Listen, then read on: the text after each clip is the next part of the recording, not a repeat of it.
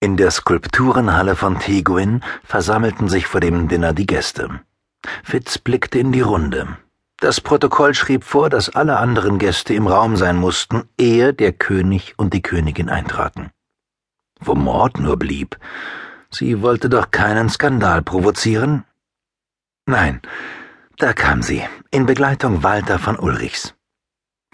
Fitz und Mord hatten einander immer nahe gestanden, und nach dem Tod der Eltern hatten sie sich noch fester aneinander geklammert. Erst als Erwachsene war Mord ein Freigeist geworden und Fitz Autorität zunehmend entglitten. Allerdings hatte sich die gegenseitige Zuneigung der Geschwister bis jetzt als stark genug erwiesen, um ihre Differenzen zu überbrücken. Soeben lenkte Mord die Aufmerksamkeit Walters auf einen Amor aus Bronze. Walter war ein junger Diplomat. Sein Vater gehörte zu den ältesten Freunden des deutschen Kaisers Wilhelm II. Sein Vetter Robert stand dem Erzherzog Franz Ferdinand nahe, dem Thronerben von Österreich-Ungarn. Ein weiterer Gast, der in gehobenen Kreisen verkehrte, war der hochgewachsene junge Amerikaner Gus Dewar. Sein Vater, ein Senator, war ein enger Berater des amerikanischen Präsidenten Woodrow Wilson. Zudem gab es noch Gäste aus Frankreich und Italien. Fitz fand seine Sache gut gemacht zu haben, indem er diese Gruppe junger Männer hier versammelt hatte, die Regierungselite der Zukunft. Stille breitete sich aus, als schließlich König und Königin eintraten. Fürstin Bea machte einen Hofknicks, Fitz verbeugte sich und alle anderen taten es ihnen gleich. Nach der einleitenden Konversation schritt die Gesellschaft in einer langen Prozession in den Speisesaal. Nachdem die mehrgängige Mahlzeit beendet war, verließen die Damen den Raum. Fitz paffte dankbar an seiner Zigarre. Alles war gut gelaufen. George V. war bekanntermaßen ungesellig, doch an diesem Abend war er charmant gewesen und nichts war schiefgegangen. Selbst die Orangen waren rechtzeitig eingetroffen. Fitz hatte sich mit dem königlichen Kammerherrn geeinigt, dass der König am nächsten Tag mit den Gästen, die intime Einblicke in die Regierungsgeschäfte eines Landes besaßen, jeweils eine Stunde lang unter vier Augen konferieren würde.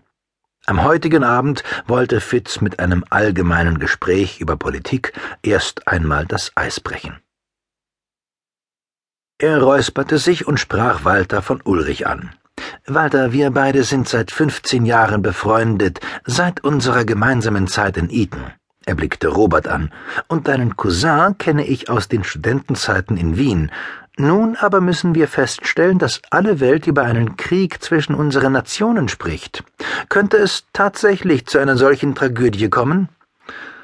Wenn allein schon Kriegsgerede zu einer bewaffneten Auseinandersetzung führen kann, dann ja, antwortete Walter.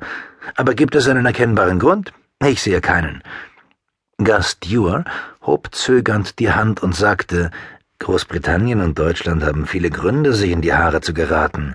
Walter fragte, würden Sie mir ein Beispiel nennen? Das äh, Flottenwettrüsten. Walter nickte. Mein Kaiser steht auf dem Standpunkt, dass kein gottgegebenes Gesetz besagt, die deutsche Flotte müsse auf ewig kleiner bleiben als die britische. Aber wir sind uns seit zwei Jahren inoffiziell einig, welche relative Größe unsere Flotten haben sollen. Und äh, was ist mit wirtschaftlicher Rivalität? fragte Dewar. Es stimmt schon, dass Deutschland mit jedem Tag wohlhabender wird, aber warum sollte das ein Problem darstellen? Deutschland ist einer der besten Kunden Großbritanniens. Unsere wirtschaftliche Stärke ist ein Gewinn für die britischen Fabrikanten. Fitz blickte den König an und fragte sich, ob er an etwas Anstoß nahm. Aber seine Majestät verfolgte offenbar gebannt die Unterhaltung. Dewar sagte, würden Sie mir verzeihen, wenn ich den Begriff des deutschen Militarismus in die Diskussion einwerfe? Walter errötete und antwortete, ich weiß Ihre Offenheit zu schätzen. Das Deutsche Reich wird von den Preußen dominiert, die eine große militärische Tradition haben, aber sie ziehen nicht ohne Grund in einen Krieg. Ich könnte Ihnen sogar darlegen, wieso Deutschland als einzige Großmacht auf dem europäischen Festland als friedfertig gelten darf. Am Tisch erhob sich erstauntes Gemurmel. Dewar lehnte sich überrascht zurück und fragte, wie kommen Sie darauf? Betrachten wir zunächst Österreich, sagte Walter. Mein Wiener Cousin Robert wird nicht bestreiten, dass die Donaumonarchie ihre Grenzen gern nach Südosten ausdehnen würde. Und auch Russland wünscht Gebietszuwachs im Balkan. In Frankreich besteht der Wunsch, Deutschland Elsass-Lothringen wegzunehmen. Augenblicklich stieß der französische Gast Jean-Pierre Chalois den Kopf vor. Dass Frankreich vor 43 Jahren geraubt wurde.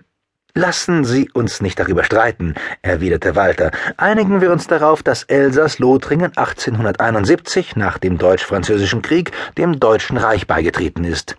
Und Italien würde Österreich gerne die Gebiete von Trentino abnehmen wo die meisten Menschen Italienisch sprechen, rief Signor Falli, und dazu den Großteil der dalmatischen Küste und Tirol, eine Provinz, in der die meisten Menschen Deutsch sprechen und die auf eine lange autonome Geschichte zurückblicken kann.